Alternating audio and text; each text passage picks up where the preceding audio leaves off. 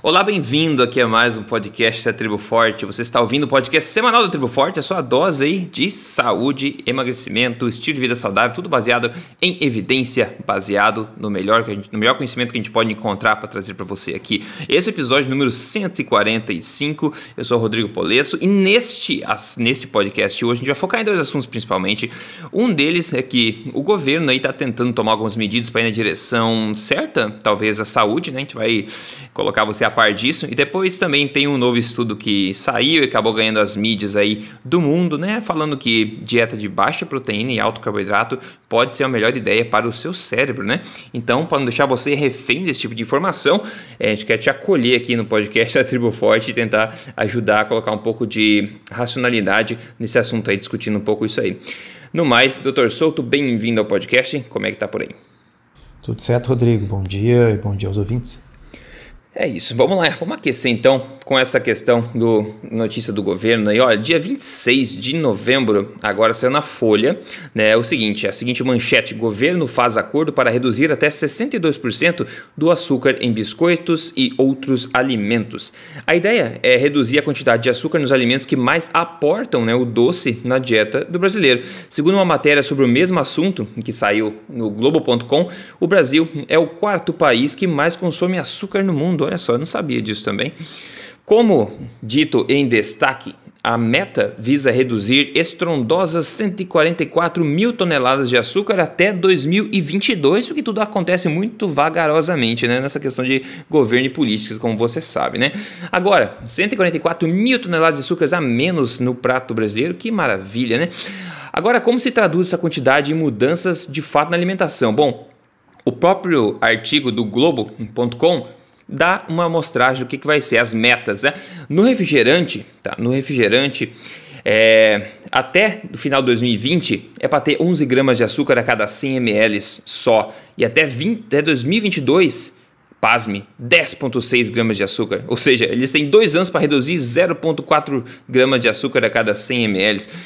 É, biscoitos doces é para sair de 26,8 para 22,6 é, gramas por cada 100 gramas. Biscoito Maria da Vida em maisena de 25,6 para 22,8. Achocolatados em pó de 90,3 para 85. Iogurtes de 14,5 a 12,8. Enfim, tem outros exemplos aqui, mas para vocês entenderem que a redução aqui não é estrondosa. Né? A soma de tudo vai dar 144 mil toneladas, mas a pergunta é: imagina a quantidade de açúcar que a gente está ingerindo, né? imagina a quantidade comparado a isso. Então é uma meta, é, digamos, conservadora, assim, né? mas é uma meta que vai na direção certa. O ponto é, na matéria da Folha, é dito que para. É, não, na verdade, o, o, representante da indústria, né? Que sempre pegam o governo, que está medindo com essas medidas a favor, digamos, da população, e aí tem o representante da indústria que vem defender o lado dele. O lado dele. Eu achei interessante o que ele disse, o Wilson Mello, que é, é da Associação Brasileira das Indústrias de Alimentação, da ABIA, ele falou que não existe, olha só, doutor Souto, não existe o conceito de alimento saudável, mas sim o de dieta equilibrada. né? Não existe. assim, essa frase, Rodrigo, essa frase ela é maravilhosa porque, porque ela deixa claro para vocês que estão nos ouvindo que este conceito de equilíbrio, de equilibrado, de balanceado, ele é um conceito que foi criado pela indústria, ele serve aos uhum. interesses da indústria. No momento é. em que eu digo, pode tudo, mas com moderação, eu estou abrindo o flanco para a indústria basicamente vender o que quiser, porque não existe alimento saudável. Tudo pode, desde que com equilíbrio. Então, vocês entendem que isso é, isso é marketing, tá certo? É, é, é assim, bom, então também por que não dar um, um, um, um cigarrinho pro filho logo? Mas um só, não a carteira. Né? Exato, porque então, exatamente. Sim, existem coisas que são ruins para sua saúde, tem coisas que são boas para sua saúde, existe um meio termo, mas sim, existe isso. E negar isso é uma estratégia de marketing que serve à indústria. Desculpa ter te interrompido, mas eu precisava falar.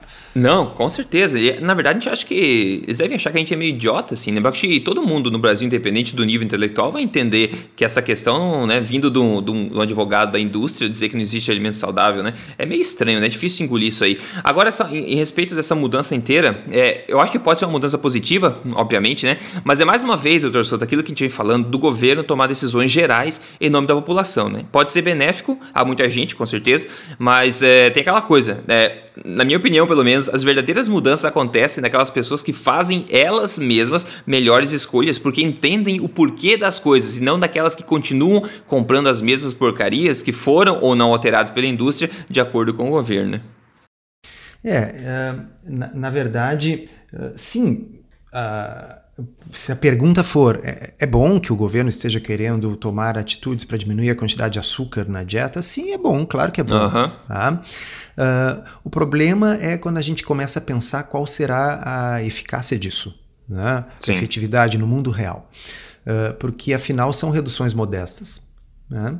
Segundo, uh, trata-se de, de uma adesão voluntária da, da indústria. Não há medidas punitivas associadas a isso aí. Pelo menos uhum. não neste momento. Uhum. Né? Uh, e na realidade uh, existe aquele problema, e isso a gente se debate muito, de que uh, o, o, problema não é só o açúcar, tá certo? Então, se eu diminuir a quantidade de açúcar num biscoito, tá? e esse biscoito continuar sendo feito com farinha de trigo, bom, ele continua tendo uma grande quantidade de amido, de carboidrato refinado. Então o efeito não vai ser muito diferente. O efeito glicêmico, o efeito para um diabético, não muda. Né? É, uh, é. O, a Associação Brasileira Low Carb está uh, citada na mídia. Quem, quem deu a entrevista foi o nosso diretor científico, Dr. Rodrigo Bomeni, num, uh, numa notícia do jornal Correio do Povo. Tá? Uhum. Eu estou com a notícia aberta aqui na minha frente e, e eu vou citar um pedacinho onde ele diz justamente isso. Né? Como a, adesão, como a adesão é voluntária, o descumprimento não acarreta medidas punitivas às empresas. Parece ser mais uma redução de danos do que uma promoção à alimentação saudável. Uhum. Essa é uma frase importante, né? Sim, é uma redução de danos. Tipo, já que nós não temos como realmente né, mudar alguma coisa, fazer que as pessoas adotem uma alimentação saudável, tá, vamos diminuir um pouco o açúcar. Né? E aí ele diz aqui, é uma medida que de fato não contribui para as mudanças de hábitos. Né? Uhum. Uh, é. É, ainda nessa mesma reportagem, ele diz aqui: ó, além disso, diversos dos produtos mais vendidos no país, inclusive os mais consumidos por crianças, não sofrerão alterações, explica o endocrinologista que também é diretor científico da Associação Brasileira Low Carb. Segundo ele, a BLC, bom, isso aqui não interessa. Tá? Uh, em, em, outras palavras, a gente uh, acaba aqui naquela falácia uh, do produto uh, com menos açúcar, do produto reduzido em açúcar, do produto diet, que é puro refinamento e puro carboidrato. É. Aqueles exemplos que a gente sempre dá, né? Pega lá o, o, o pudim em pó, aquele artificial de misturar com leite, diet zero açúcar. Qual é o primeiro ingrediente? Amido de milho. Uhum. Pega o, o biscoito uh, sem açúcar, biscoito recheado, chocolate com recheio artificial de baunilha sem açúcar. Tá? Ele é sem açúcar e o primeiro ingrediente, claro, é farinha de trigo refinada. Tá? E lá pelas tantas tem maltodextrina e essas outras coisas. Uhum. Tá? A famosa maltodextrina, né, que eu posso pegar um adoçante em pó, tipo esse tal e qual aí, que é 99% maltodextrina, ou seja, ele é 99% puro carboidrato, puro carboidrato de alto índice glicêmico, mas ele é diet sem açúcar e, uh, segundo essa mesma legislação desta mesma Anvisa, este produto é adequado para o consumo de diabéticos. É então, é loucura isso. Uh, uh, sim, eu entendo, a gente pode ao mesmo tempo dizer, olha, é legal que o governo queira reduzir o açúcar na dieta, mas entender que isso é uma medida é, é um tapar o sol com a peneira, né? Quer dizer, é, é uma medida voluntária, a indústria sequer é obrigada a aderir a isso aí. Né? E se aderisse, ia mudar muito pouca coisa. Então, a grande ênfase, como disse o Bomeni uh, no, no, na reportagem do, do jornal, seria promover o Guia Alimentar Brasileiro, que já existe desde 2014 e que sugere evitar todos esses alimentos processados, altamente processados, em favor de alimentos in natura ou minimamente processados. Uhum. Aquilo que a gente encontra no açougue, na peixaria, na feira, uh, e que é uh, comida de verdade. Então, uh, eu, eu, eu entendo, eu aplaudo a, a intenção da redução uh, do açúcar, mas a, a, impressão que me dá é que é uma coisa tão tímida, tão restrita. É. Né? Que é mais para fazer as pessoas se sentirem bem ou para elas poderem dizer na imprensa que elas estão fazendo alguma coisa, do que efetivamente uh, algo que vá, como, como disse o, o, o Bomenini nessa reportagem em nome da BLC, uh, realmente promover uma, uma modificação significativa na população. É mais uma redução de danos, vamos dizer assim. É, e também tem aquela questão psicológica do ser humano que ele vai ver aquela bolacha, ah, nossa, tem 20% menos açúcar, quer dizer que eu posso comer 20% mais bolachas. Entendeu? Pois é, o ser humano é um compensa com isso também. É, é. E isso que, que tu está dizendo é uma, é uma coisa bem real. Eu me lembro uh, de, de um estudo que mostrou o seguinte, que uh, pacientes que usam estatinas uhum. uh, tendem a engordar. Né? Uhum. Uh, e isso não é um efeito da droga, não é um efeito colateral da droga, não, não, não é um efeito farmacológico da estatina. Uhum. Uh, é exatamente isso que você falou. Né? As pessoas usam o remédio e aí elas entendem dentro de si que agora elas estão blindadas, que elas agora é. podem comer o que elas é. quiserem, é. Né? porque afinal o coração agora está protegido por esse remédio. Exato. E aí, claro, elas passam a comer mais porcaria e engordam por causa disso. Então é, é um fenômeno real, documentado cientificamente, quando as pessoas veem assim que o produto é Uh, vamos dizer, entre aspas, apresenta menos riscos, elas uh, compensatoriamente tomam mais riscos. Exato, exatamente. É, eu acho que não tem atalho, melhor, a melhor forma de realmente alterar a forma como uma criança vê a alimentação é vindo dos pais como exemplo, e vocês que estão vindo aqui pode ser semente de mudança para isso, semente de influência nesse caso aí, para começar a coisa certa da raiz, né? É isso aí. Ó, vamos lá. Saiu esse estudo novo que eu falei. Hum, da, eu já vou ler as manchetes aqui. Eu fiz um briefing aqui para colocar todo mundo a par disso aí, fazer um resuminho rápido do que, que é. Depois a gente vai discutir um pouco mais sobre esse assunto. Então, olha lá, pessoal. No jornal The Guardian, tá? Saiu o seguinte: dieta de baixa proteína e alta em carboidrato pode ajudar a curar ou a diminuir demência. No dia 25 de novembro, no UOL, saiu a manchete: pouca proteína e muito carboidrato é a chave para a mente saudável, diz estudo. Daí no dia 29, quatro dias depois, no UOL saiu: por que as dietas que priorizam proteínas são as queridinhas da vez? Bom, você sabe que se você seguir as matérias que saem na mídia, mesmo que seja no mesmo canal, você vai ficar é, maluco, né? Uma coisa contradiz a outra. Mas enfim, é uma frase muito forte do dia 25 de novembro, dizer que pouca proteína e muito carboidrato é achar para a mente saudável, porque diz o tal estudo. Dia 4 de dezembro, logo depois, na, no Psychology Today, a doutora Georgia Eid, de quem eu gosto muito, por sinal, escreveu um brilhante artigo sobre o tal estudo, né? Que mostra que dietas restritivas em proteína, restritas em proteínas e mais altos carboidratos são melhores para o cérebro. Talvez você tenha visto também por aí em outras mídias, matérias propagando essa ideia, mas qual será a fonte disso tudo, né? Por que, será que a gente precisa se preocupar? Sem pânico, né? A Tribo Forte está aqui para te proteger, colocar vocês a par de tudo. O tal estudo que deu origem a todo esse bafafá foi publicado no jornal Cell, agora no dia 20 de novembro, e tem o seguinte título: Comparando o efeito de uma dieta de baixa proteína e alto carboidrato e restrição calórica no envelhecimento do cérebro em ratos. Vamos ah, lá. Ratos? É, olha só, se você é um rato, ah. presta atenção que a coisa vai ficar boa agora. Eu, eu, eu é... acho tão estranho usar o termos como mente, como eles usam assim para ratos. é, né? realmente de rato. Então, falei, deve ter alguns ratos ouvindo então que prestem atenção. O estudo foi, foi feito em ratos, enfim. Veja, existe um bom corpo de evidência mostrando que dietas de restrição calórica tendem a promover longevidade, né? Como restringir calorias pela vida inteira não é algo tão legal quando feito de forma forçada, os pesquisadores queriam ver se uma dieta de baixa proteína e alto carboidrato, ao invés, poderia ter benefícios similares.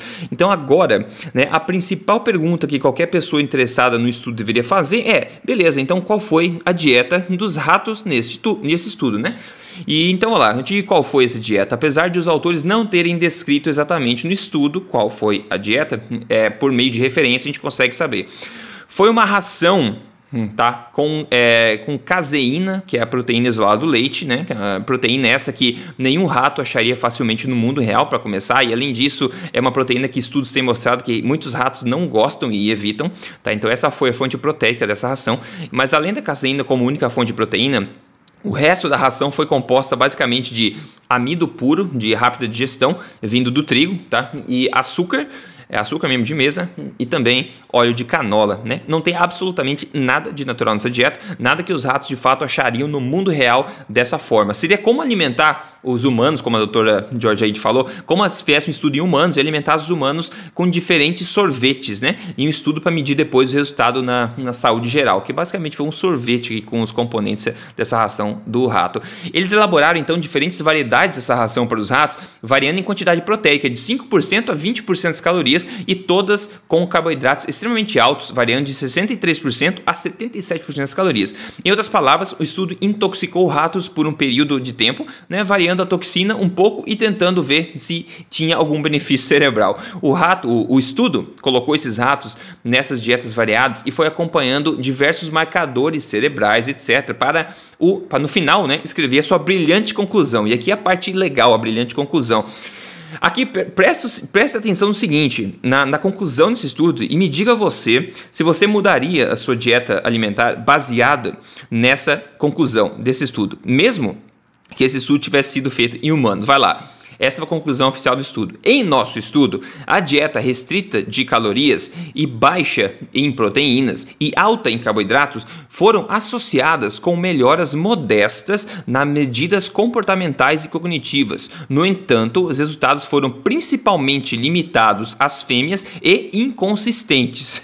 Traduzindo, a conclusão seria, tipo, o nosso estudo foi completamente inútil e sem nenhum resultado significante, né? Em outras palavras. E a doutora Georgia Aide, ela escreveu também também a sua versão de como deveria ter sido a conclusão. Então ela escreve o seguinte: se a sua dieta consiste inteiramente de uma ração misteriosa, ultraprocessada, feita de extrato de proteína do leite, amidos refinados, açúcar e óleo vegetal, e você seja um rato, seu cérebro pode se dar um pouco melhor se você mudar para uma ração mais baixa em extrato de proteína do leite e um pouco maior em amidos refinados e açúcar. É mais uma vez, é mais uma vez a gente vê dinheiro sendo jogado no lixo com estudo inútil que sabe lá por que raios acabou ganhando manchete no mundo inteiro, pessoal. Mas você ouvindo falar sobre esse estudo, você consegue completar os pontinhos para dar numa manchete, como eu falei que saiu no UOL, como pouca proteína e muito carboidrato é a chave para a mente saudável? Pessoal, eles querem te enganar. Eles querem te enganar. Doutor Souto, como é que a gente trata seriamente de um negócio que parece um deboche desse, hein? Não dá, tem que rir. É o único jeito é rir. Né? Assim, a, a, a, da forma como você concatenou, ficou muito bom de ler o, o que a, Vitória aí descreveu uh, e, e, e, a manchete do UOL, porque assim, é, é. É, é, esquizofrênico, mas é importante que as pessoas uh, tenham essa noção tá certo? Assim, tipo, não é assim, ah, pô, jornalismo científico no Brasil, assim, é, é deixa um pouco a desejar e tal. Um não, pouquinho. é uma coisa grotesca, tá é. certo? É uma coisa bizarra, cara, bizarro. Né?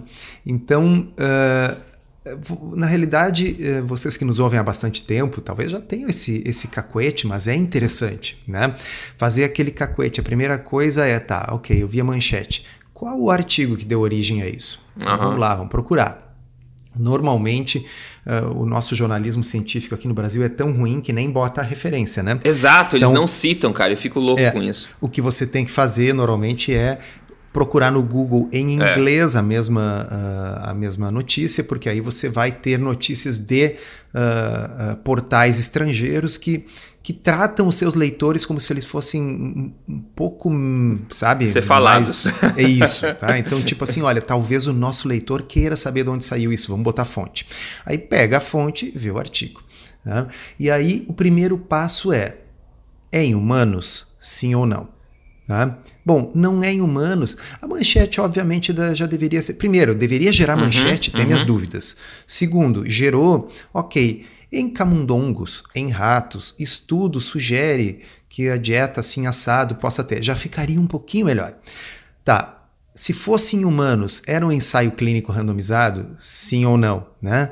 Porque aí tem aquele problema, se são estudos observacionais, eles não estabelecem causa e efeito. Então isso tem que ser um cacoete, pessoal, tem que ser automático, assim. Senso lê, um, lê uma manchete, é automático aquilo ali. E no caso, o mais incrível é o seguinte, é que o próprio estudo em roedores foi um lixo foi um é. lixo. Né? É. Então, é. uma dieta louca sendo comparado com outra dieta louca. Observem o seguinte: quem aí tem a, é da área biológica ou tem a, a, alguma experiência na área biomédica, esse estudo sequer tinha grupo controle. Não te, ele não tinha um grupo que estava comendo a ração normal de ratos. É, é isso que eu ia dizer, exatamente. Não tinha nada bom para ah. comparar. É, tipo, poderia ter um grupo que estava comendo a ração normal dos ratinhos, que é aquela uhum. ração uh, que tem fibra, que tem plantinhas e tal, aquela raçãozinha de rato. Uh, e obviamente esse grupo seria o melhor deles todos, provavelmente, eu suponho, né? Porque ele seria uhum. o que estaria sendo menos Exato. envenenado, menos intoxicado. É. Bom, mas mesmo assim, eles não conseguiram encontrar diferença estatisticamente significativa. Então eles começaram a fazer o quê? Análise de subgrupo, que quem é da área biomédica, quem conhece uhum. estatística, é. sabe que é um big red desespero. flag. Certo? É desespero. É, um, é desespero. É. Porque aí uh, eu começo começo a, a, a, fazer o seguinte: olha, o estudo não deu resultado. Tá, mas vamos analisar então só os machos. Ah, bom, uhum. não deu. Vamos analisar só só as fêmeas. Ah, ó, nas fêmeas deu um resultado que beira a significância estatística. Limitado né? e inconsistente. É, e, é, pô, mas deu assim completamente inconsistente. Bom, então é. qual é o resultado? O resultado não é assim. Esse monte de dietas ruins não modificou a cognição dos ratos. Não, o resultado é houve uma modesta e inconsistente mudança nas fêmeas que comeram aquilo ali. Bom, se não tivesse achado isso, talvez eles encontrassem assim, nas fêmeas com patas curtas é, e é. rabo enrolado, uh, deu diferença. Uh, ah, se eu fizer isso, eu vou encontrar uh, essas diferenças aí em absolutamente qualquer estudo, tá certo? É, o, é. a, a gente usa um termo técnico para isso chamado graus de liberdade do pesquisador pesquisador. Ah, o pesquisador não pode ter infinitos graus de liberdade. Ele tem que definir a priori, antes do início do estudo, uhum, o que, que uhum. ele quer pesquisar e o que, que ele vai considerar um resultado significativo. Bom, se chegar no fim do estudo e esse resultado não der significativo, não dá para ficar massageando, torturando os dados até que eles confessem. Tá certo? É. Então, ele é um estudo ruim na origem já. Assim, tipo, uh, como a própria Georgia uh, uh, uh, comenta, é espantoso que esse estudo tenha passado pela revisão pelos pares, pelo é. peer review e conseguido ser publicado. Tá? Uhum, uhum. Bom, mas mais espantoso ainda é que esse pessoal acéfalo aí tenha pego isso e transformado isso. Como é que é a manchete mesmo, Rodrigo? A manchete é a seguinte: pouca proteína e muito carboidrato é chave para a mente saudável, diz estudo. Entendeu? Então, assim, uh, pessoal, não, não, não se deixe enganar. Né? Uh, assim, é, é, é, é, basicamente assim aquele jogo dos do, do sete erros, sabe? Quando a gente tem no, no, no, no, no livrinho de, de quebra-cabeça, né? Então aparece ali, vamos encontrar onde é que estão os erros. Esse, é, assim, é, assim que a gente olha um, um estudo científico. Né? A diferença é que nessas manchetes de portais brasileiros aí é o jogo dos 50 erros. É, de 50 erros. E outra, esse estudo vem também num, num contexto onde a gente já tem um corpo né, é, de literatura publicada mostrando os benefícios né, do contrário disso, ah, que é uma ah, dieta sim. mais alta em gordura. E eles nem mencionaram gordura, eles mencionaram bem alto carboidrato e baixa proteína, que coisa que a gente já sabe que são associadas a uma melhora cognitiva, né? Mas você acha que eles falaram disso? Não. é, então é, é, não custa também mencionar isso. Aquilo que eu, que eu já escrevi até no meu blog, tem uma postagem sobre estudos em animais, né? Quem bota no Google lá solto, uh, blog, uh, referência bibliográfica, animais. Bota essas palavras, você vai encontrar. Uh, e, e, ali eu comento assim, além de perguntar, bom, é em ser humano ou é em bicho, a gente também tem que perguntar assim, e estudos em humanos já mostraram uhum. o contrário? Né? Porque, veja bem, uh, aí eu dou até eu brinco naquela postagem, né? Uh, eu posso engordar um, um, um, bode, uma cabra, né? com, até com palha. Né? Uhum. Até com, com folhas, eu posso encher de folhas e o bicho vai comendo folha e vai engordando. Eu não consigo engordar um ser humano com palha ou com folhas ou com feno, tá uhum. tá certo? Então, uh, não adianta eu pegar, engordar um bode com feno e dizer assim, pessoas, por favor, não comam feno, porque feno engorda. Tá? Uhum. Existem coisas que são específicas para determinadas espécies. É. Então, quando algo já foi demonstrado que é o contrário no ser humano, é inútil ficar publicando o quinquagésimo estudo mostrando que aquilo é diferente no roedor, porque isso mostra que aquilo é de interesse veterinário, quer dizer, se você for um, é, tiver um chinchila, né, isso pode ser interessante, né? Porque aí é. daqui a pouco eu posso evitar que o chinchila engorde, uh, dando, sei lá, menos cenoura para o chinchila, mas vamos dizer, uh, isso não tem impacto para o ser humano que, que é um onívoro, que tem outro tipo de dieta. Né? É, é, e, então, como você muito bem colocou, pô, tem um corpo crescente de estudos mostrando benefícios cognitivos e benefícios terapêuticos para patologias do sistema nervoso central de dieta cetogênica. Né? Sim. Uh, que é uma dieta de muito baixo carboidrato. Então, uh, esse tipo de, de manchete a gente viu, porque o Rodrigo acabou de mostrar para vocês, que não se aplica sequer para os ratos, porque o estudo foi mal feito. Tá? Uhum, uhum. Mas se se aplicasse para os ratos, teria interesse exclusivamente veterinário, porque nós já temos um corpo Exato. de estudos científicos em humanos que mostra o contrário em humanos. E então uh, esse é aquele momento que a gente tem que parar e pensar assim. Lembrem-se, o nível de incompetência deve ser o mesmo para outras áreas além da nutrição. Então, cuidado com tirar conclusões de notícia de portal. É, muito cuidado. Tem, já mencionei antes, mas tem pessoas que, que eu falo de vez em quando que eu falo, cara, a pessoa vem com essa, ainda aqueles mitos da gordura, etc. E daí você fala que, meu, isso aí é mito, isso já ficou comprovado, não sei o quê. Eu falo para a pessoa o seguinte: você, eu sei que vai ser difícil acreditar, tá? Mas é, você acha que a pessoa fala, mas você acha que então todo Harvard é errado e os médicos todos estão errados? Se fossem errados assim, já saberiam. Então é tão ruim que é difícil você argumentar com isso. Assim, como é que pode médicos, universidades inteiras, governos inteiros ainda propagar uma coisa que há muito tempo já foi é, desmentida? E como é que você, uma pessoa só, vai tentar persuadir uma pessoa né, a fazer uma procura nesse sentido? Por exemplo, pessoas que precisam dessa informação, a mãe da minha namorada fala para ela olha, isso está fazendo mal para você, teu joelho está inflamado, tá não sei o que, não sei o que. Mas é lá, então, quer dizer que você sabe mais que todos os médicos daqui, que você sabe mais que Harvard, entendeu? É tão ruim que é difícil de mostrar para as pessoas que é sim ruim de verdade.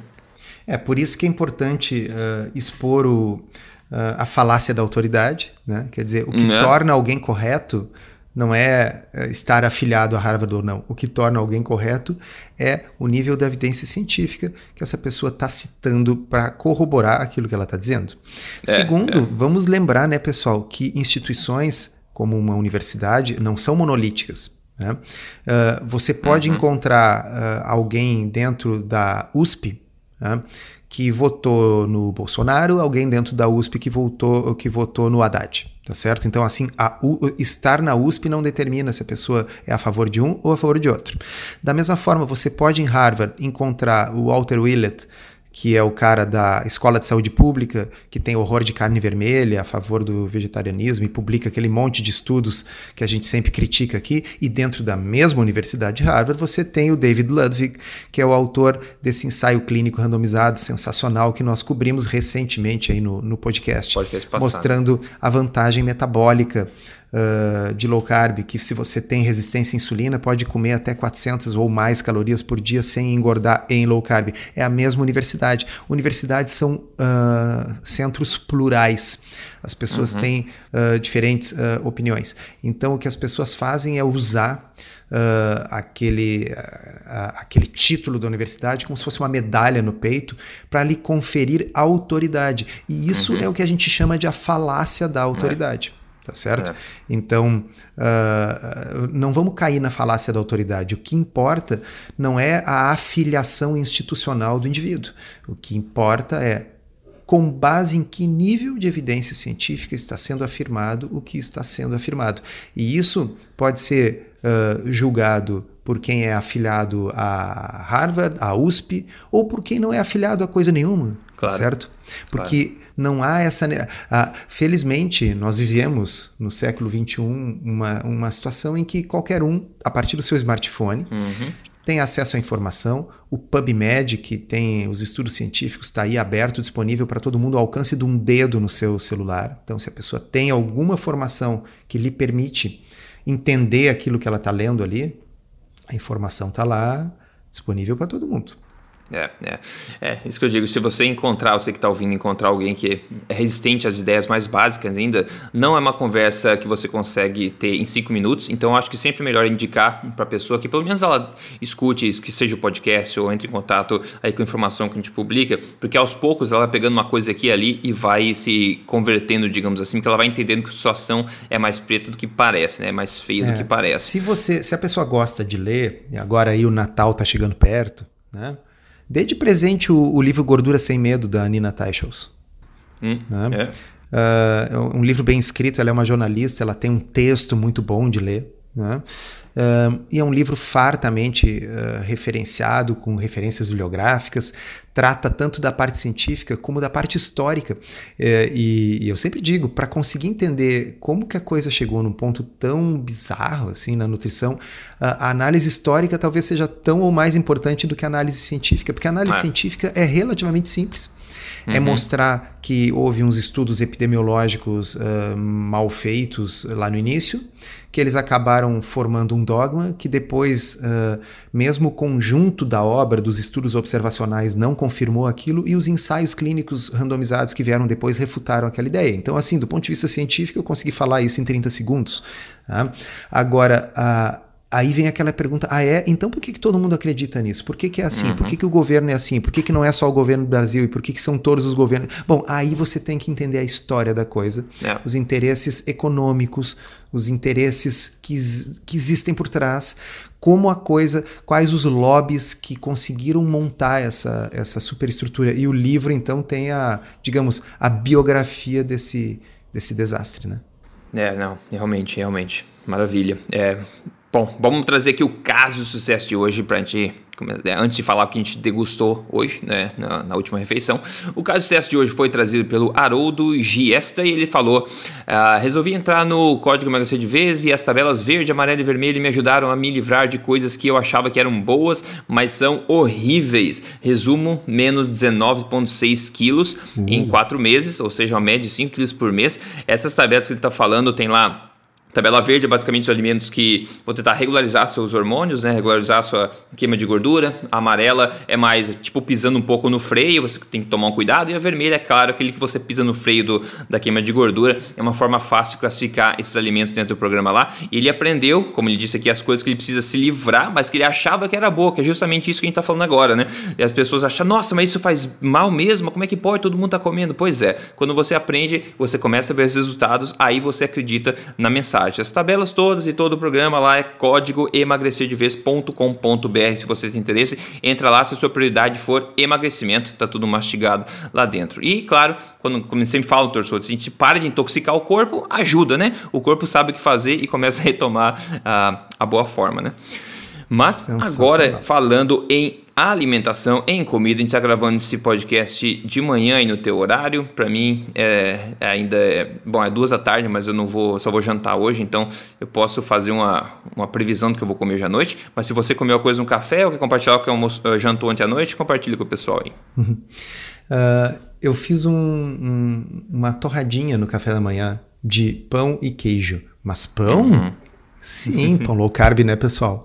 Quem quiser dar uma olhadinha lá no, no Tribo Forte, tem várias receitinhas de, de pão low carb. Tá? Então é um pãozinho de farinha de amêndoas. Né? A gente faz duas fatiazinhas, pega um queijo, bota no meio, faz na torradeirinha de, de fogão, derrete o queijo, fica uma delícia. Isso e um café e não precisa mais nada. Na realidade, a rigor, só precisaria do café. Mas é que às vezes uhum. a gente tem o quê? Aquela saudade meio afetiva, daquele cheirinho, da, sabe? O uhum. cheirinho do pãozinho é. queimado na. E, e, e, e, o pão, vou dar uma boa notícia para vocês: não precisa ser de farinha, pra, de trigo, para dar o cheirinho, aquele na hora que uhum. torra na torradeirinha de fogão. O cheirinho é o mesmo, aquele cheiro que espalha pela, pela cozinha. Uhum. Né? Uhum. Então, se você está uh, seguindo uma alimentação low carb, uma alimentação forte, mas tem saudade do cheirinho da torrada, fica a dica: pãozinho de amêndoas, torradinha uh, de queijo. Ah, maravilha. Fácil e rápido, né? Eu comprei um baita de um, um filazão de salmão, quero fazer aqui. Eu falo que salmão é bem feito, ele é como se fosse o almoço e a sobremesa junto, assim. Até, até aquela pelezinha, quando ela tá tostadinha embaixo, fica muito gostosa. Então, isso que eu vou degustar hoje na janta, mas antes vou me exercitar é, e tudo, né? Em jejum, claro, porque a minha opinião é que o corpo funciona muito melhor quando ele está sem interferência do, pro, do processo digestivo no estômago, né? Você não precisa de sangue no estômago quando está exercitando, você precisa de sangue nos músculos, né? No todo o sistema cardiorrespiratório. Mas essa é uma outra conversa para outra hora. Então é isso aí, maravilha. Esse assunto aí, esse, esse podcast trouxe mais uma vez aí à tona, mais um manchetes que vieram aí falando coisas que não são realmente o que são de verdade e você está alertado aí. E semana que vem a gente volta aqui para alertar sobre outras coisas que sempre saem, a gente nunca fica sem assunto aqui. Então, doutor Souto, obrigado aí pela, pela sua atenção. A gente se vê é, semana que vem. Isso aí, Rodrigo, um abraço. Pessoal, lembrem, arroba Rodrigo Polesso arroba jcsolto, arroba ablc.org.br. Sigam a gente nas redes sociais. Abraço, até semana que vem.